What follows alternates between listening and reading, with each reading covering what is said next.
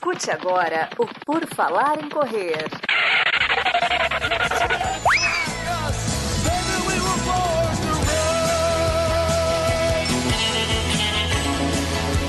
Are you ready to run?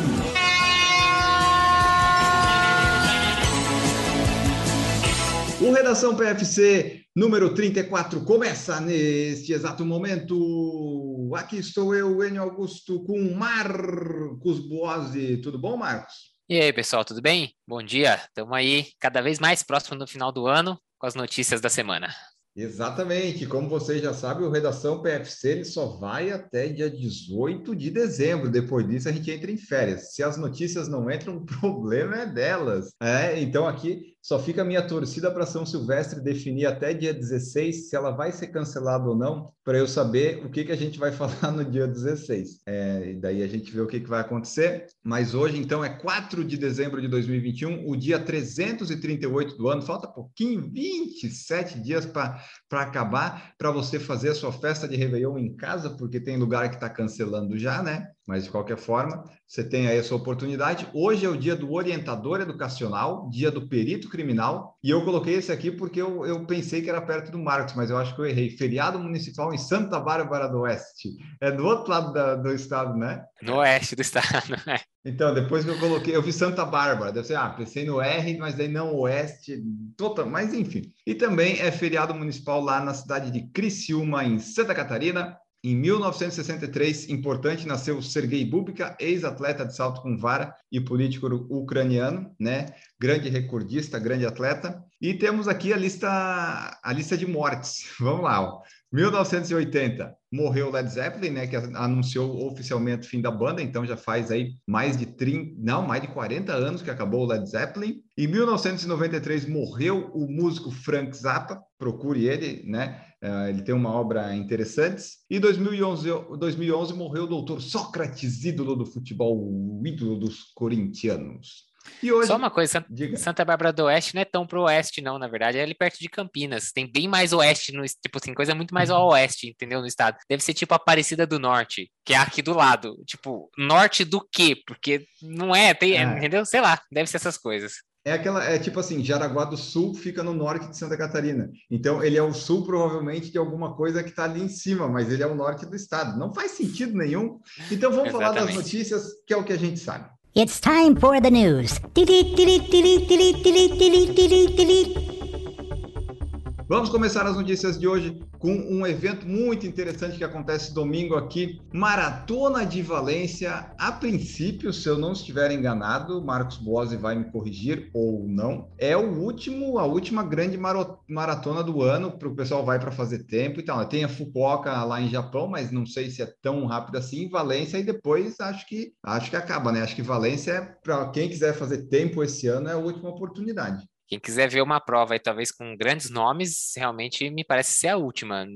Desconheço ter alguma próxima até, até, até o final de dezembro. Quando a gente está falando de maratona rápida, Valência está aí talvez entre as. Temos que colocar entre as cinco mais rápidas né, do mundo. Ela é realmente bem, bem veloz. Já teve ano, inclusive, dela ser a maratona mais rápida do ano. E eles estão querendo pegar esse título de volta aí, quem sabe ser a maratona mais rápida de todas. Exatamente. Eu estava olhando aqui rapidinho no calendário. Tem tipo uma maratona de Málaga na Espanha, tem maratona na Califórnia e era isso, não tem mais nada. Então é isso aí. A Maratona de Valência acontece domingo às 4h15 do Brasil. A princípio, eu achei só a transmissão pelo ESPN Star Plus, está lá marcado. Eu não achei na programação da ESPN normal, então pode ser que passe só no streaming, para daí eles fazer vocês assinar. A Maratona de Valência vai ser transmitida né, para 207 países e mais de 380 canais. Como o Marcos falou, atualmente ela está no top 5 de tempos mais rápidos. Teve a marcas do Evans Quebec ano passado, 2 horas e 3 e a Pérez Jepchirtir fez 2:17:16. Então, isso é o, o, sétimo e o quinto melhor tempo da história, tanto no masculino quanto no feminino. E daí eles querem, ali na 41 primeira edição,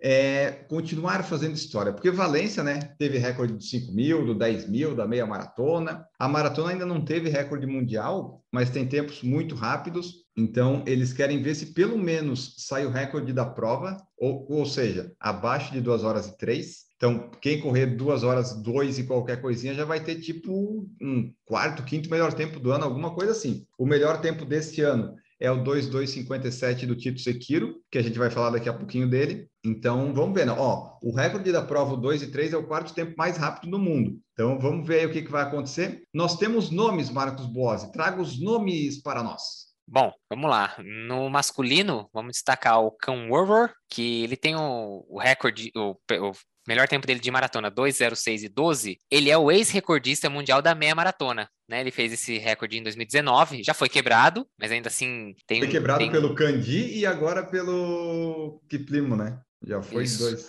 Já foram duas vezes já, mas tinha o recorde da meia maratona e ele também foi vencedor da maratona de Nova York em 17 e 19. O Cam Robert ele tem se preparado exclusivamente para essa maratona, né? Que ele desistiu da, da maratona olímpica por causa de uma lesão e agora ele vem aí forte com uma maratona do ano para ele tentar baixar esse tempo dele de 2:06:12, que não é um super tempo, mas assim, não é a elite, elite Aliás, mundial, ó, mas ele tem potencial. Mas assim, é, ele tem potencial, né? A maratona dele não é mais alta, e ele deu uma entrevista dizendo que ele acha que é capaz de quebrar a barreira de duas horas. Mas eu tô achando que o Kaoro, ele, ele tá, tá muito confiante porque ele já fez até agora, sabe? Tem, tem uma autoestima boa. Precisa mostrar um pouquinho mais, né? É, tipo, o Bekele dizer que acha que ainda pode, né? Lembra que ele falou, não, ainda tem muita lenha para queimar, quem sabe até quebrar as duas horas. Acho difícil a idade e tal, mas pelo menos já mostrou, né, dois segundos acima do recorde mundial. Agora o Rower na maratona não mostrou nada, vamos dizer assim, né? Sim, tudo bem, ganhou Nova York e isso é grande, é. Mas se for pensar em tempo bruto, só o tempo, ele ainda tem que mostrar um pouquinho mais aí, trazer aí a marca dele talvez para 203, 202, alguma coisa, aí ele pode começar a dar essas cornetadas aí no, no tempo no tempo geral, né, para baixo de duas horas. Bom, tem também o Lawrence Querono, ele fez 20304 é em Valência 2020. Ele ficou 4 segundos atrás do vencedor. Ele, ele também foi quarto lugar esse ano em Tóquio, na Maratona Olímpica, e já ganhou Boston e Chicago em 2019. O terceiro nome é o Amos Kipruto, ele tem a melhor marca dele 20330, então é, já é o segundo atleta aí que tem a marca dentro dos 203, que também ele fez em Valência 2020. Então aí você já tem dois atletas que conhecem bem o percurso aí, já fizeram a prova, sabem, sabem que é uma prova rápida, quem sabe consegue baixar ainda mais esse, esses melhores tempos. A gente ainda pode destacar alguns atletas da Etiópia, como o Assihun, o Getanemola, o Kinde Ataná. Tem, esses nomes que você falou da Etiópia, né? Eles têm abaixo de 2 horas e 4 como PB, então a, a expectativa é de uma prova bem rápida. Para mim, o, eu apostaria, se fosse apostar, eu ia apostar no Querono, pelo histórico dele. Mas, e o, o é, ele teve uma marca boa na meia, mas a gente está vendo que ter uma marca boa na meia não quer dizer que você vai fazer uma boa maratona, né? Nós, como amadores, sabemos disso e os profissionais mostram cada vez mais, né? Que é difícil essa transição. Eu acho que talvez seja a transição mais difícil aí, né? Sair da meia maratona e ir para maratona, talvez seja a transição mais, mais difícil de todas. Só para se é para fazer uma aposta, eu vou apostar no Kipruto. Então, amo Kipruto. Não estarei assistindo, não estarei acompanhando a prova, mas fica a minha aposta aí.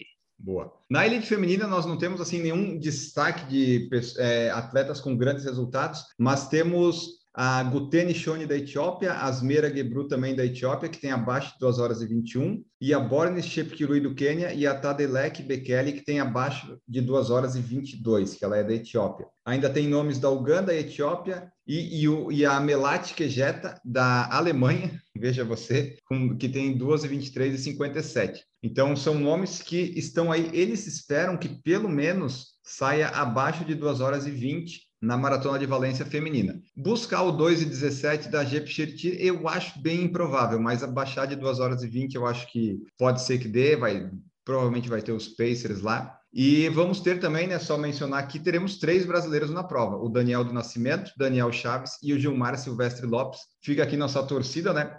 Eu vou fazer a live no canal do Por Falar em Correr ao vivo. O Marcos não vai poder participar porque ele vai estar numa prova que a gente vai comentar daqui a pouco. Então, fica aí a nossa torcida e vamos acompanhar. E tem muitos brasileiros que estão correndo lá em Valência também. Eu vi um stories do Marcos Paulo Reis, dos atletas que ele vai acompanhar da MPR. Tem duas páginas de stories de gente que ele vai acompanhar lá. Então, estão esperando 16 mil pessoas. E fica a torcida aí para os brasileiros para ver se eles conseguem fazer uma prova boa, baixada 2 horas e 10, que seria interessante, né? V vamos torcer aí pelos Daniels e pelo Gilmar. É, foi uma prova que, assim, a Espanha já liberou as fronteiras para o Brasil um pouco mais cedo, né? Foi um dos primeiros países da Europa a liberar fronteiras para os brasileiros. E ainda era possível se inscrever, mesmo aí talvez umas 12 semanas antes da prova você conseguia. Você entrava numa lista de espera, mas não era difícil. A lista de espera estava andando rápido e você conseguia se inscrever. Então, acho que isso motivou os brasileiros aí que estavam sem fazer prova, que queriam fazer uma prova fora, uma prova rápida. Aí o pessoal ainda conseguiu aí acertar o calendário do final do ano. É isso aí. Valência, fica a dica, pessoal. Valência, final do ano, está sempre sendo uma boa opção para provas rápidas. Vamos então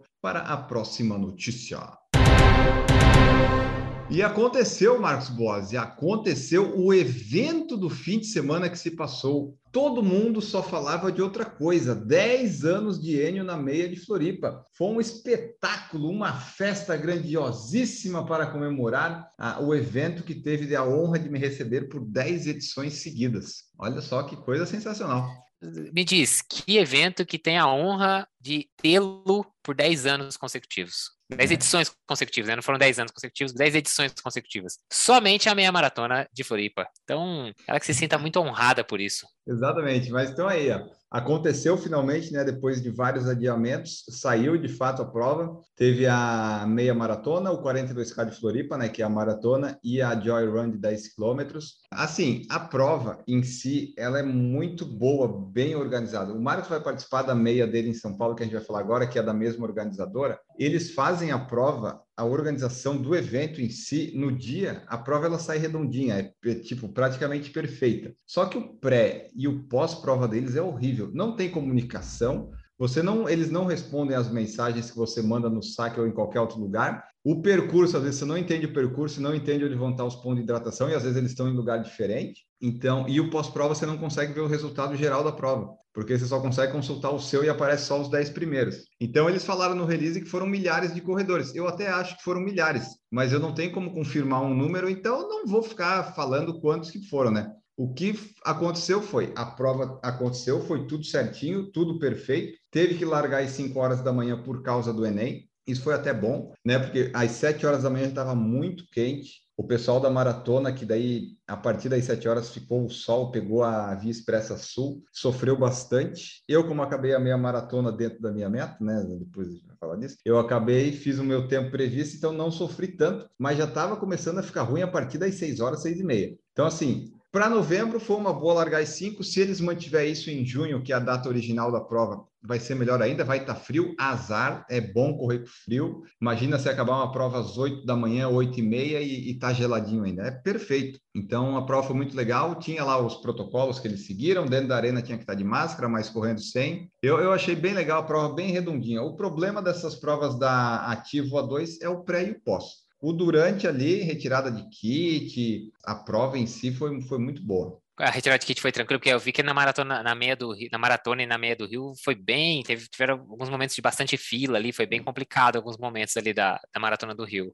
É, no Rio acho que é porque tinha, talvez vinha mais gente fora, era um feriado, talvez ainda estava aprendendo como é que ia ficar essa parte, né, de retirada de kit, protocolos. Aqui não, foi num lugar amplo, quando eu fui, eu fui no sábado, que tinha até bastante gente de fora, bastante ônibus, mas foi bem tranquilo, tinha uma filinha pequena para pegar ali, mas foi muito fácil, muito rápido. Então, essa parte eu não tenho nada para reclamar. Eu tenho para reclamar, tipo, agora, no pós. Eu não sei até agora quantos concluintes tiveram na prova. Eu queria trazer os dados, fazer um cardzinho, uma arte, mas não tem. O que, que eu vou fazer, né? Até me mandaram direct no Instagram. N, você que tem contato com a organização, não consegue os resultados. Eu falei, olha, que bom que tu acha que eu tenho esse contato, porque eu queria ter. Eu juro que eu queria. Faz desde 2020 que eu não tenho contato, porque eu, é um rotativo muito grande essas empresas, né? Você tem um e-mail de uma pessoa que depois não está mais lá. Enfim, mas então é isso, pessoal. Aconteceu a 42K de Floripa e, né, trazendo aqui a, o Por Falar em Correr, ele fala e cumpre, né, Marcos? Ah, pelo menos até agora deu certo. Marcos falou que ia fazer 38, 38 e pouquinho lá e fez, e eu consegui fazer abaixo de 1 hora e 45 na, na meia maratona. Maurício, coloque uma música da Vitória aí, por favor, né?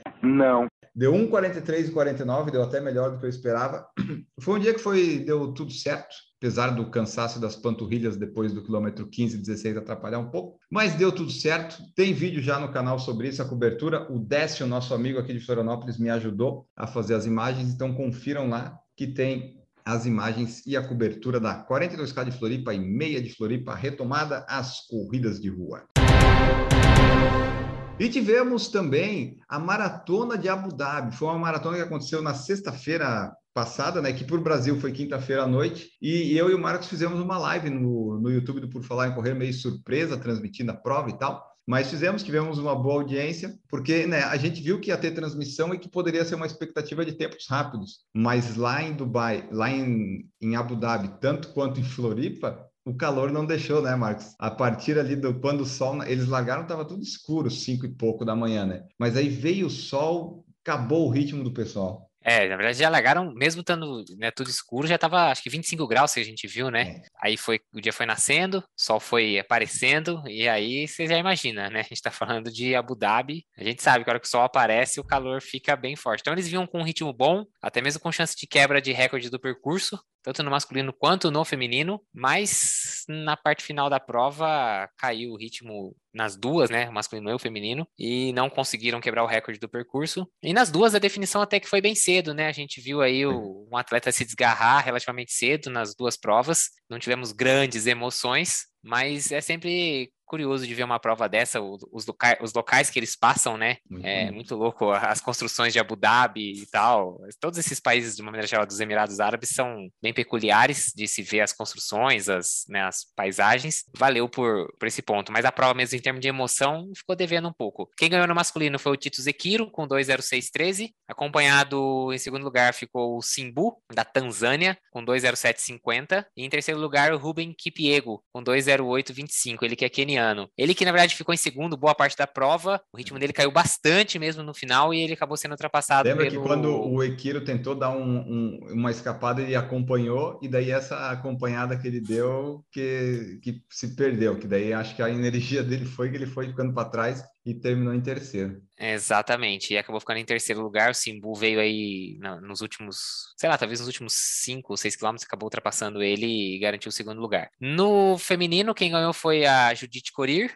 a Judith Jeptum Kurir, do Quênia também, então né, o Quênia ganhou o masculino e o feminino, 2,22,30. Em segundo lugar ficou a Eunice Chumba, que corre pelo Bahrein, com 2,26,01, embora ela não seja barenita de nascença. E em terceiro lugar, a Immaculate Chemutai, de Uganda, com 2,28 e 30. Então você vê que quase dois minutos entre a primeira e a segunda, depois também mais de dois minutos entre a segunda e a terceira. Uma prova também sem grandes disputas. É, as definições saíram logo cedo e foi isso. Exatamente. O, o Ekiro até era favorito né, na prova masculina, mas ele esperava fazer um tempo menor. E a Corir foi meio que uma surpresa, a favorita maior era a Eunice Chumba, mas foi isso. A Abu Dhabi a gente fez porque descobriu que tinha transmissão de graça aí nos streamings na Abu Dhabi Sports esperávamos todos o tempo rápido, mas o shake tem que combinar com o calor também, né? Tem que mandar fazer uma prova aí num ar-condicionado, porque em Abu Dhabi tá complicado para fugir desse calor aí, tem que largar às três da manhã.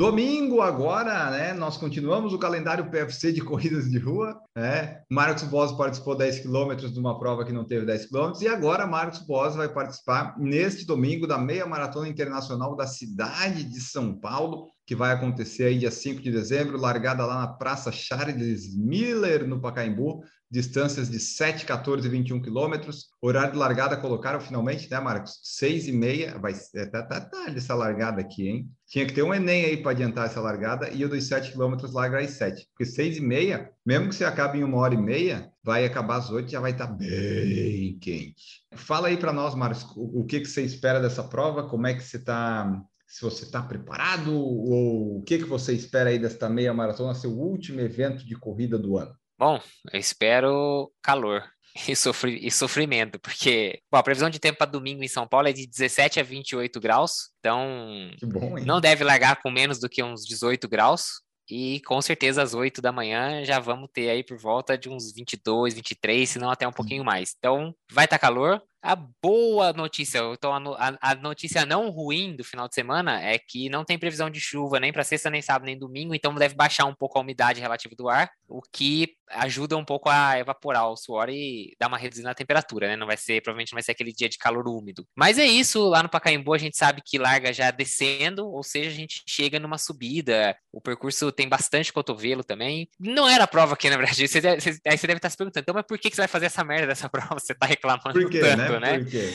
Por quê? Porque eu estava inscrito para ela, na verdade, em 2020, que era para ser em abril, Eu tenho quase certeza que essa prova, na grande maioria das vezes, ela era realizada na área do Jockey Club de São Paulo, que é uma área muito mais plana, mais rápida a prova, numa época menos quente. Mas a pandemia foi adiando, adiando, adiando e ficou para dezembro, agora, dia 5. Então, como a gente já está inscrito, né? A gente não vai perder a inscrição de jeito nenhum. Mas é isso, largada às 6 e meia. Queria que largasse mais cedo, ficaria bem feliz se largasse às 5 e meia, talvez. Até às 5, igual a Maratona do Rio, também, para mim não teria problema nenhum. Mas, fazer o quê? A organização é 6 e meia. E tô com o Enio nessa. Essa organização eu espero que na prova seja vá tudo bem, porque antes tá ruim. Meu Deus do céu, eles demoraram para divulgar o horário, divulgaram, demoraram para divulgar o percurso, divulgaram a, a, retirada do kit aí, acho que finalzinho da semana passada. O mapa no, do percurso na, no site não tem os postos de hidratação. É muito ruim, muito, muito. A comunicação com eles é zero. O pessoal tenta no Instagram, eles nem respondem. Bem, bem ruim. É a mesma organizadora lá da, da meia de da, da 42 e da meia de Floripa. Então, acho que essa talvez seja a última prova que eu faça deles, só realmente se eu não tiver nenhuma outra opção e a data for muito boa para eu fazer alguma preparação para alguma prova que eu vou fazer com eles novamente, porque não gostei, achei a organização bem, bem falha.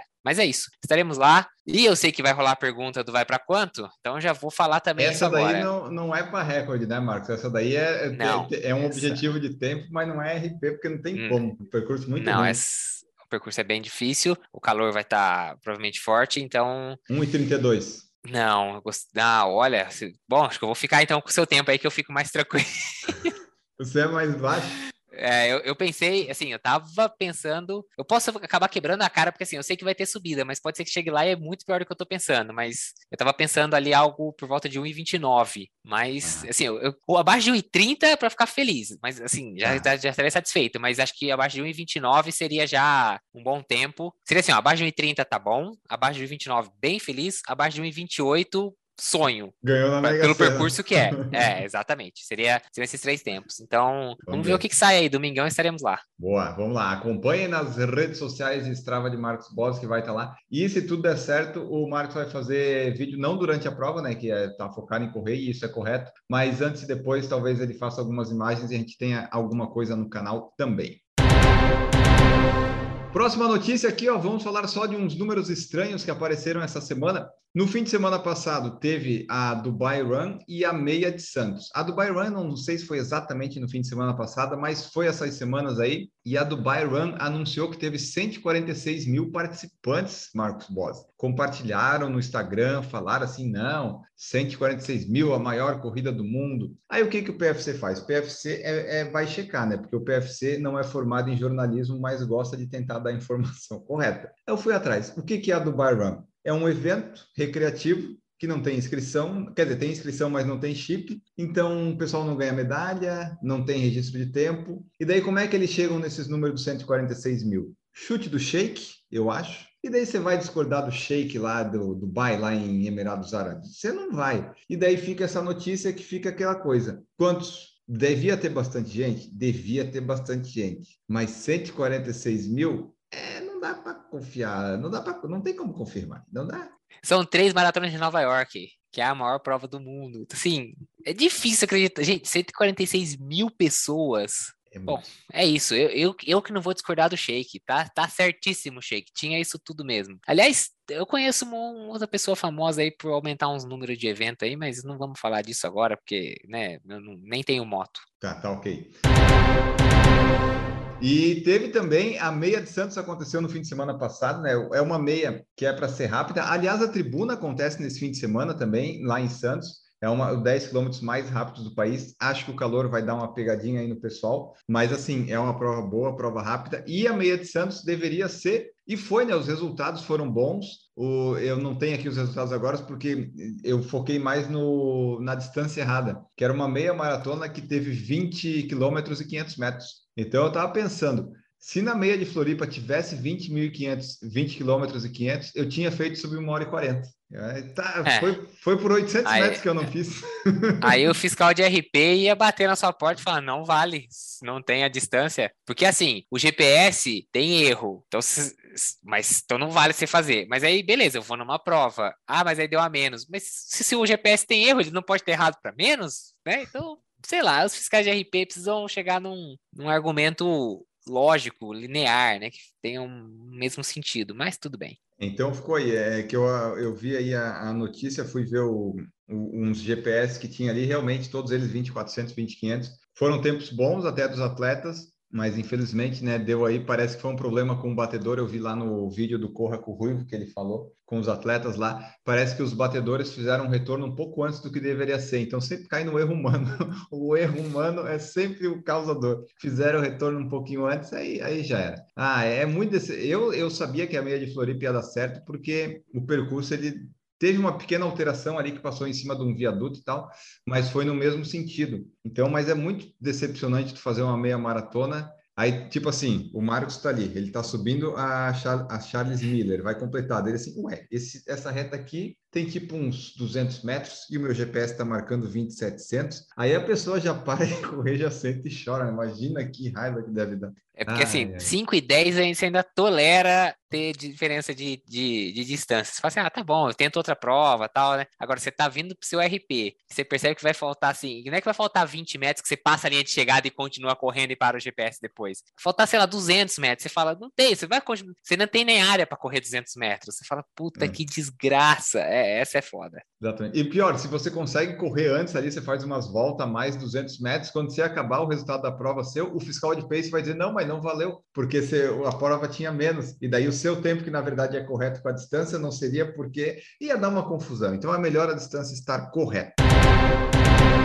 Última notícia para fechar aqui, nós temos que trazer que a, foram nomeados os atletas do ano na World Athletics. Isso mesmo. A Elaine Thompson Hera, da Jamaica, e o Karsten Warholm, da Noruega, foram nomeados atletas do ano no prêmio World Athletics Awards 2021 cerimônia virtual que foi realizada na última quarta-feira, dia 1 de dezembro. Conta para nós, Marcos, o que, que cada um deles conseguiu esse ano que levou a levar este prêmio aí? Então, quando eu vi os nomes, né, eu falei, ah, mas é claro, quem mais, quem mais poderia ganhar o prêmio de atleta do ano do World Athletics, né? O Carlsten Karsten Warholm, da Noruega, é o campeão olímpico dos 400 metros com barreira. Prova do brasileiro Alisson dos Santos, que ele tem pulverizado recorde atrás de recorde, né, o norueguês. Ele também é o campeão das 400 metros com barreira na Diamond League e tem é detentor do recorde mundial. Aí você fala, bom, é óbvio que esse prêmio tinha que ser dele. Bom, só para vocês saberem, os concorrentes eram o Joshua Cheptegei, que foi campeão olímpico nos 5 mil, medalha de prata nos 10 mil na Olimpíada. Tinha o Ryan Crozer dos Estados Unidos, que é campeão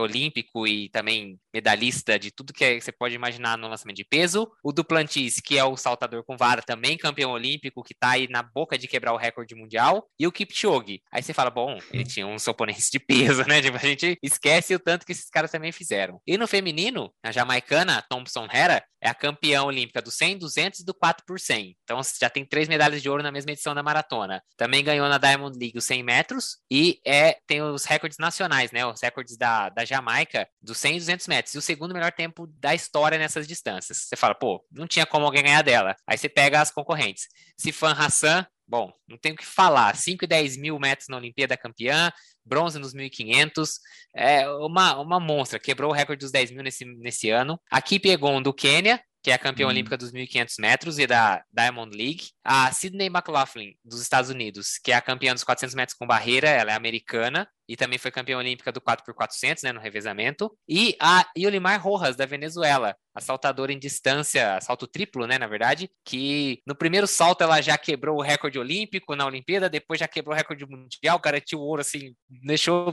todo mundo no chinelo. Então, só nomes de representatividade muito grande, que tiveram ótimos resultados nesse último ano, mas quem ganhou foram esses dois: o Warholm da Noruega no masculino e a Thompson Hera da Jamaica no feminino. Ó, desses cinco nomes aqui, no feminino, todas elas grandes, mas assim, a Elaine Thompson, pelo que ela fez aí esse ano, eu acho que ficou bem justo. Se eu tivesse que dar para outra, eu daria para Rojas da Venezuela. Ah, tá. Não, eu daria para Sifan Hassan. Ah, então tá. Aí, ó, já, já ah, temos discordância. assim, se, é, eu sinceramente, se eu tivesse que votar, eu votaria ou na Hassan ou na Thompson Hera, uma das duas, tipo, se, né, se me consultassem. E outra, eu acho a Sifan Hassan extremamente simpática, então acho que tem um viés aqui que, que me leva a votar nela. É que a Elaine Thompson, pelo menos com as elas não eram muito simpáticas, né? Não, Nada. Não. Bom, e no masculino, eu ficaria entre o Arron, porque foi uma prova muito espetacular de 400 metros, e eu gosto do sueco lá, o sueco que estava batendo todos os recordes do salto com vara. Eu ia ficar entre. O Cheptegei, eu não, não. Tipo assim, eu esperava que É. ele fosse muito melhor na Olimpíada, ganhasse. O Ryan Crosser é um monstro jogando ali, a gente viu que ele não foi derrotado esse ano, mas eu, eu, eu gosto do mundo do Plants. Mas o- ficou bom É. pro Arron. É, eu acho que o Kipchoge, pelo ano dele, tá? É, Ele merece todos os prêmios que você pode imaginar, mas o ano de 2021 dele foi um ano, beleza, campeão olímpico, beleza, ótimo e tal, mas sem aqueles grandes, né? Sem o que ele já fez de recorde e tal, não sei É o quê. tipo Então, dar o também- melhor do mundo pro Messi esse ano, tipo, ok, ele é o melhor É. do mundo, mas ele não foi nesse ano o melhor do mundo, Isso, exatamente. E o Cheptegei é engraçado, né? Ele ganha ouro nos 5 mil, prata nos 10 mil na Olimpíada, e a gente acha que ele não. Ah, sei lá, parece que faltou alguma coisa. É engraçado isso, mas eu também tenho essa sensação. Não sei se a- o hype em cima dele era muito grande, se ela se esperava recorde dele, sei lá o que, que é, mas sim. Mas acho que eh, o do masculino eu acho que é assim, é mais. Pra mim é mais unânime o Warhome, porque a distância dele pro que existia até antes dele nos 400 com barreira é gigantesca. Tipo, Verdade. ele acabou com toda a história dos 400 metros com barreira, então acho que é, é extremamente justo. É, e daí só fechando ali que você falou do, do Cheptegei, né, que é, é muito fácil, né, nós comentamos e cornetamos aqui, é muito fácil a nossa vida aqui de comentarista, e eu tava lembrando que ah, eu esqueci de falar isso lá na Maratona de Valência, mas tá com toda a cara que o Kaoro vai ganhar e vai fazer o nosso comentário, ficar, vai fazer uns recortes depois, tipo, os caras falando do Kaoro, ah, é um bosta, não fez nada ainda, vai lá e faz um tempão, tá com cara de que vai acontecer isso. Não duvido.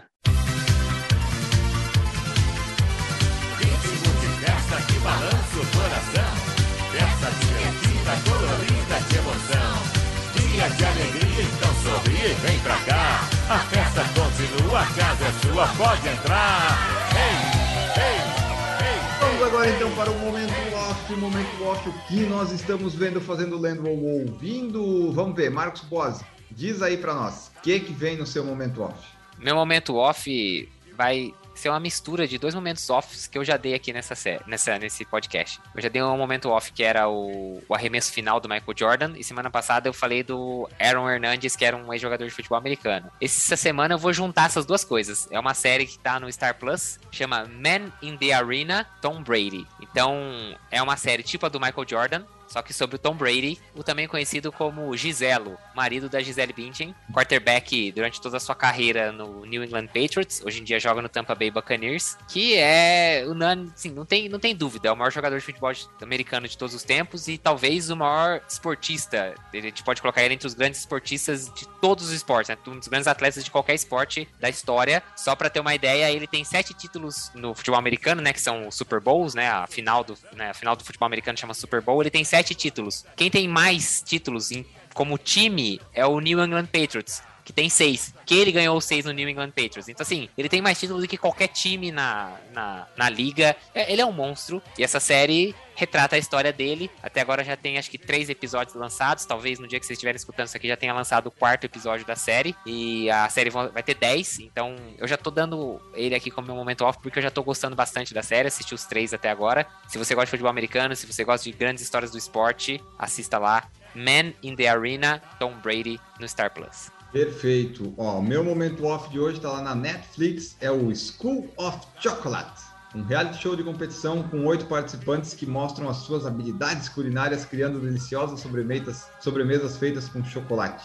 O chefe Amaury Guichon apresenta aí, é, é o julgador lá, e tem uma série de batalhas e tal. E é interessante, sempre que tem pessoas é, competindo entre elas, elas sempre criam algumas intrigas, mas o, o- eu me chamou a atenção porque é aquelas coisas, o Marco já falou de um outro documentário, é, é o que eles conseguem criar com um chocolate, sabe? Eles fazem uns pterodáctilos de chocolate, assim, meu Deus do céu, tanto trabalho para uma coisa que eu vou comer em duas horas, sabe? Mas enfim, é, tá lá. School of Chocolate, acompanhem se vocês quiserem. Eu, eu gosto de ver o que as pessoas fazem as obras de artes feitas ali por chocolate. Daí tem a competição, tem alguém que vai ganhar lá, mas tipo, ah, pouco me importa, eu queria ver as coisas com chocolate. Então fica aí School of Chocolate. Vamos embora então. Sabadão, Marcos não vai treinar porque está preparando para a prova amanhã. Boa prova para domingo, Marcos Boase, e até a próxima. Se você não estiver aqui presente nos próximos redação, eu vou pegar um áudio só para saber como é que foi a prova. É isso aí, pessoal. Valeu, obrigado. Para quem quiser acompanhar, dá uma olhada lá no Strava, no Instagram, vai ter alguma coisinha sobre a prova, se foi bem, se foi mal, que é isso aí, às vezes dá errado e a gente não, não esconde, não. Quando dá errado, a gente conta também por aqui. Valeu e até a próxima.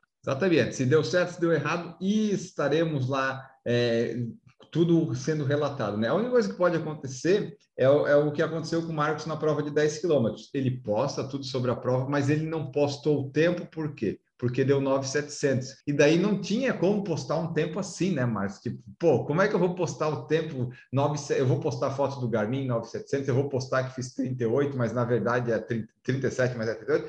Então, assim, vai ter alguma coisa. E vamos ver, semana que vem a gente traz para vocês, mas vocês podem ter o um spoiler lá, né? No Strava e no Instagram do Marcos. Bons treinos para todo mundo, bom fim de semana e voltamos aí no próximo Redação PFC informando vocês sobre tudo o que você queria ou não saber. Até a próxima, tchau!